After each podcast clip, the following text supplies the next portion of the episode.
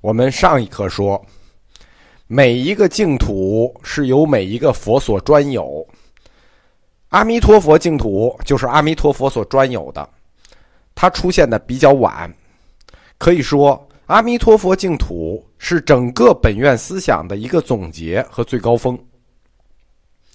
但是，是不是本愿出现的越晚，可以借鉴的东西越多，这块净土就越好呢？No。千万别这么想，千万别这么想，因为太晚来了就没你事儿了。晚可以，要恰到好处的晚，因为太晚了就没有地儿分给你了。这就有点像房地产开发，三环里头就那么大地儿，你再大的房地产商来了，你来晚了，那也没地儿给你。比如著名的普贤十愿，就是普贤菩萨，他就没有净土。普贤菩萨行愿品说：“普三普贤十愿是什么呢？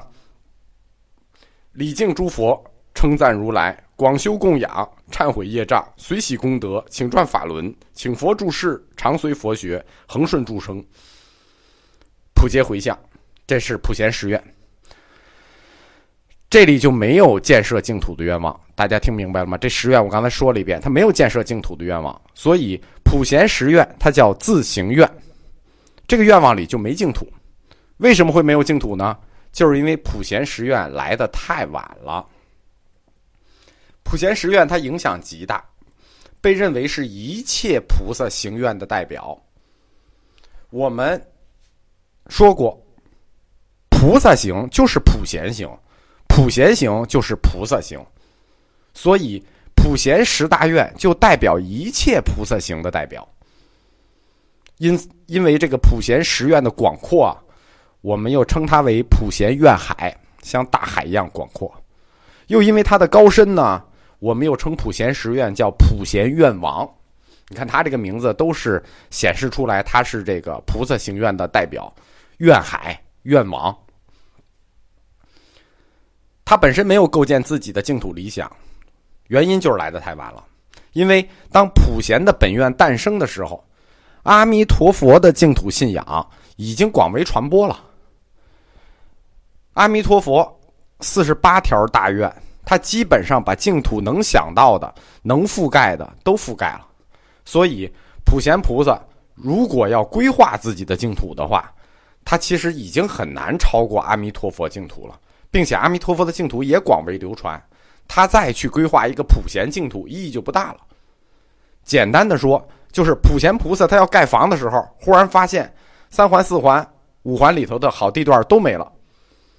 人家阿弥陀佛的小区已经建好了，不光建好了，配套物业还挺齐全。所以普贤本愿他就没有在建设净土方面下功夫，干脆就直截了当的利用了现有的阿弥陀佛净土。怎么利用呢？就是动员众生和自己同生阿弥陀佛极乐世界。这样，我们说每一块净土为每一个菩萨所专有。阿弥陀佛里净土里就有俩，除了阿弥陀佛，它还有普贤。就是既然我盖不了房了，那么共有产权房也是一样的，炒房也是一样的。所以阿弥陀佛净土不光是念阿弥陀佛可以去，修普贤行也是一样的。这二者殊途同归，归去是一样的。我们再看下一个净土啊。文殊净土，就是阿处佛净土，呃，普贤净土，文殊净土。文殊净土又有不同。文殊菩萨我们都知道，文殊它代表智慧。你看它这个，它本身就代表智慧，所以它就很聪明。他的本愿就是建设自己的净土。他这个本愿还很干脆，就我就是要建设净土，而且他的净土内容还很丰富。他这个净土内容，这个跟阿弥陀佛净土一样很丰富。但是这块净土很特殊，什么意思呢？它没有教主。我们说过啊，每块净土都有每块净土的教主，为每块菩萨所专有。但是文殊净土它就没教主，因为我们都知道啊，文殊菩萨曾经声明过，自己绝不成佛，世世转世要度救众生，他不成佛。这个就有点那个美国总统华盛顿的意思了啊！我创建了美国，我可以做皇帝，但是我就是不做。我还是要回去做农场主，去度救众生。你看这情怀。我们说过啊，净土是菩萨成佛的果报，他必须成佛了才有这块果报是净土。但文殊净土就很独特，他没有成佛，但果报有，净土有，这就属于叫有本愿有净土，那没成佛，这是什么情况呢？就是有本愿就有因了，对吧？没成果，因为他没有成佛，他自我放弃了。但是他的果的净土又存在啊，这就很奇怪了。他的果分了两支，他没有成佛，但是他的果在，净土在，等于这块净土他就没有领导者。文殊净土呢，我们用现代话说，就是一个民主自由的美丽新世界。你看，有的净土是成了佛，没净土普贤。有的是有净土没成佛文殊，这都不算惨的。最惨的一种本愿叫做自发愿。什么叫自发愿？因为菩萨他只要没有成佛，这个愿望没有实现，那净土就没有建成。那在这个没有成佛阶段发的愿望本愿，是属于这个革命尚未成功，同志还需努力的阶段。就是既没有净土，也没有成佛，还在自发愿阶段啊！这个阶段就是在菩萨愿本愿里算比较惨的。举这几个例子，是要说明本愿、成佛、净土三者之间的联系。有联系，但是不必然。从典型意义上说啊，有净土就是本愿达成了，就是成了佛。比如药师佛本愿，比如阿弥陀佛本愿，这种净土才叫典型性净土，就是既建成了净土，也成了佛，双喜临门，皆大欢喜。在大乘佛教的各种经论中啊，提到了很多的净土。呃，普通人不太了解净土宗的，一直有一种误解，以为只有一块净土，就是西方阿弥陀佛净土。其实不是，净土有很多块。总的来说。这很多块净土呢，可以分为两大类。这两大类呢，第一类净土叫实有净土，就是真有这个净土，就是真的、实在的实有。第二类呢，叫唯心净土。唯心净土什么？其实就是心里的。实际换句话说，就是没有。呃，比较有影响的实有净土呢，是有五块的，就是无数个净土里头，我们能拿出来做典型代表的，一共是八块，其中实有净土五块。这十有净土五块呢，我们前面也刚介绍的，基本上都是十有净土。阿弥陀佛，呃，阿弥陀佛净土、阿处佛净土、药师佛净土、弥勒净土和文殊净土这五块，叫阿处佛、药师佛、弥勒佛、文殊和阿弥陀佛五块净土，这是实有的。唯心净土也很多，但是比较有影响的呢，只有三块，就是我们常提的唯心净土，就是三块，叫心净净土、灵山净土和莲华藏净土。莲华藏世界，这是三块唯心净土。我们课是净土宗通史，现在的净土宗就单指这个西方极乐世界了。所以说呢，我们整课要展开的最细的是这个西方极乐世界阿弥陀佛净土。但是呢，在介绍阿弥陀佛净土之前，我们先把小净土给大家列一下。就我前面介绍那几个净土是属于这个一个总纲性质的，我们要把净土的实际环境给大家仔细列一下，让大家先熟悉一下净土的环境，不然上来如果我们就讲阿弥陀佛净土四十八个大愿望构成的净土，这净土太庞大了啊，把把你们吓着啊，把我也吓着。首先，我们按时间顺序来介绍这个实有净土和微心净土。首先。第一块出现的净土是什么？在中国，第一块出现的，也是最古老的净土，是阿处佛净土。这个“处”字啊，特别难写，大家可以查一下去。因为在现存的净土宗诸经里头，《阿处佛国经》这本书叫《阿处佛国经》这本书是最古老的跟净土相关的书，它是由后汉时期的支娄迦琛翻译过来的。可以说，阿处佛本愿，他所实现的这个净土，就是阿处佛本愿构成的这个阿处佛净土，标志着佛教神学里真正的本愿诞生，也意味着真正的净土的诞生。所以这块净土，我们就不得不提，不得不第一个介绍，就是因为它非常重要，它是一个标志，一个起点，就是净土的标志和起点。熟悉大乘般若类经书的同学，其实是熟悉着阿处佛的。虽然我们日常很少提到阿处佛，但是如果，呃，有很多同学都听过《金刚经》嘛，《维摩诘经》嘛，对吧？熟悉这类书的都知道阿处佛。在这个喜马拉雅上有一门课，他就讲这个《金刚经》和《维摩诘经》。这个阿处佛就是在这本《维摩诘经》里头提到的。我们现在通行的是鸠摩罗什翻译的那本《维摩诘所说经》，其中有一章就叫做《维摩诘所说经见阿处佛品》。阿处佛呢，其实我们在庙里头也能常见到，但是在庙里我们不叫阿处佛，叫不动如来。所谓不动，不是指他身子不动就待那儿啊，是指心不动。这个不动如来是心不动如来。泰山崩于前而色不变，心如止水。就是你怎么生气，你怎么气他，他也不生气。所以阿处佛又叫无怒佛，无怒不怒。关于他这个佛的来源，就是阿处佛的来源呢，是有三种说法的。呃，分别来自于这个《阿处佛国经》、《法华经》的化成玉品，还有《悲华经》。呃，一般情况，就如果这三本经的话，因为每一个菩萨和佛的来历在不同经书里都是不一样的，一般我们都选影响比较大的那本经书，比如像阿处佛，呃，阿处佛国经、法华经和这个悲华经。其实理论上我们应该选法华经，但是我们最后现在定的阿处佛的来源，我们是按阿处佛国经定的。阿处佛国经是阿处佛来源三种说法的第一种。他是说，东方此去千佛刹，有阿比罗提世界。这个阿比罗提是个音译啊，听着挺好听。它的意义很熟，欢喜世界，或者叫妙喜世界，就欢喜世界。它的这一发音就叫阿比罗提世界。东方此去千佛刹，这佛刹是什么东西呢？它是个长度单位，就具具体多长你就别算了，我也算不明白，你就当光年去想就行了。它是个长度单位。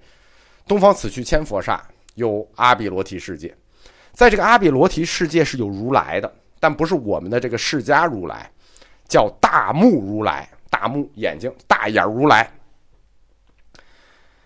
这就是他们那个世界阿比罗提世界的如来。阿比罗提世界的这个大眼如来为诸菩萨说六度无极，我们前面课里说了啊，六度得智度成佛，说的就是这个六度无极。最重要的就是《心经》最后常提的那个得大明度啊，就是那个制度。其中听法比丘中有一比丘发无上愿，断嗔恚，断淫欲，最终成无上正觉。他经历无数劫修行，终在七宝树下成道。看懂了吧？就是说阿处佛他也是般若所生，因为是在讲六度无极嘛，最后他成无上正觉。这个比丘就是阿处佛，大眼如来，大目如来，赐名阿处。现在他还在那个东方此去千佛刹的妙喜世界在说法呢。这就是第一种阿处佛来源的说法。第二种呢，这个大家也很熟，因为阿处佛国经大家不常看，但是呢，法华经大家常看。呃，第二个阿处佛的来源是《法华经》提供的，在《法华经》的化成玉品里说，有一佛名大通智圣，他出家前有十六个儿子，如来为其十六子受记，就是他这十六个儿子，如来就为他们受记。什么叫受记呢？受记就是预言，就我预言你将来会怎么着怎么着，我预言你将来会怎么怎么着，这在佛教里叫受记。如来为其十六子受记。就是第十六子啊，就是第十六个，不是十六个都是。此后，东方作佛，国名欢喜，佛名阿处，就是你将来东方去东方做佛吧，佛名欢喜，佛呃这个国名欢喜，佛名阿处。第三种说法是《悲华经》提供的，《悲华经》提供的一般我们都不太信，《悲华经》说过去佛有一个叫宝藏如来的。他的第九子发了无上正觉成佛。呃，因为《悲华经》呢，基本上每一个佛和菩萨，他都提供了一个跟别人不太同的说法，呃，所以我们一般也不太取证。这三种说法，阿处佛出身的这三种说法，我们一般就选用《阿处佛国经》这个说法。就是虽然《法华经》比较影响比较大，我们为什么选它？是因为该经出现的确实比较早，比较原始。关于阿处佛，他所发本愿有三十二个。我们这个我们前课说了啊，我们说菩萨本愿的时候，只讲别愿，就是阿处佛的别愿本愿只有三十二个。他的共愿就是那个四弘誓愿，他的三十二个别愿里呢，分为两部分。哎，佛的本愿一般情况都会分为两部分，为什么呢？就是一部分就是给自己，一部分给众生。大家懂了吗？为什么佛的呃本愿会分两部分？总得顾及众生，你顾及完众生也得顾及自己，对吧？你自己还要修行嘛，对吧？分为两部分，就是自己修行的誓愿。那这种自己修行的誓愿，我们管它叫。自行愿就是自己发的，这有十二个；另一部分就是为众生的建设理想佛国的净土誓愿，共二十个，加起来是三十二个。我们主要说的是他这二十个啊，就是建设净土的这个愿望。这就是我们所知的第一个净土。我们来看一下这个这个我们所知的第一个净土阿处佛净土的蓝图。喜欢净土的同学啊，我教给大家一个整理净土的这个条件的方法。这个其实就跟买房一样，就是买什么房，它是有几类条件总结的。挑什么净土，你想挑什么净土往生，也是按这几类条件去去总结。因为大家看到这个大乘经教里头跟净土相关的书的时候啊，会看到不同的净土，它那个誓愿很多。条款很多，你想啊，什么二十二愿、三十二愿、四十八愿、二十四愿都特别多，显得特别凌乱，特别不好记。其实各个菩萨他们净土的誓愿虽然条数很多，但是愿望嘛，就一个人的愿望嘛，甭管他发的多么的细，他肯定是有一个总的方向性的东西在里面去做主导。什么意思？就是你你里头总有个总方向，不然这愿望不能东一榔头西一棒子。虽然它都是细节，但细节它会要要会成一个主导方向，你不可能没有边儿的去乱想，对吧？所以我们整理了菩萨们的净土誓愿，对我我是我啊，我自己整理了一下这些菩萨们的净土誓愿，发现这个净土理理论上一般就是净土的。蓝图构成一般会分为三块，就是甭管什么样的誓愿拿过来，基本上分为三块。第一块是对净土的自然环境的誓愿，就是这块净土，我希望它的自然环境是什么样的。第二部分一般是对这个在净土中生活的人，就是净土居民他的日常生活的物质生活的誓愿，就是第一块是自然环境的誓愿，第二块是居民的日常生活的誓愿。第三块呢，是针对净土中人这个精神生活的誓愿，就第二条是对他的物质生活的誓愿，第三条是对他的精神生活的希望。呃，物质生活呢，就是净土中的居民呢，他肯定要分男女，对吧？所以说，在第二部分对净土中人生活的这个日常生活的誓愿里呢，它总有那么几条是专门针对女性的特殊条目。我们也可以看出来，就印度古代对女性的一个看法。第三部分呢，所谓净土中人的精神生活誓愿，就是他如何成佛、如何成道啊这一类的誓愿。那我们就展开一下，就是按我的这个理论，就是所有的净土分为三大板块：自然环境、呃人文环境、精神追求。然后我们就根据这三大板块展开一下阿处佛他发的二十条本愿。构成的这个妙喜净土，具体是什么样子的？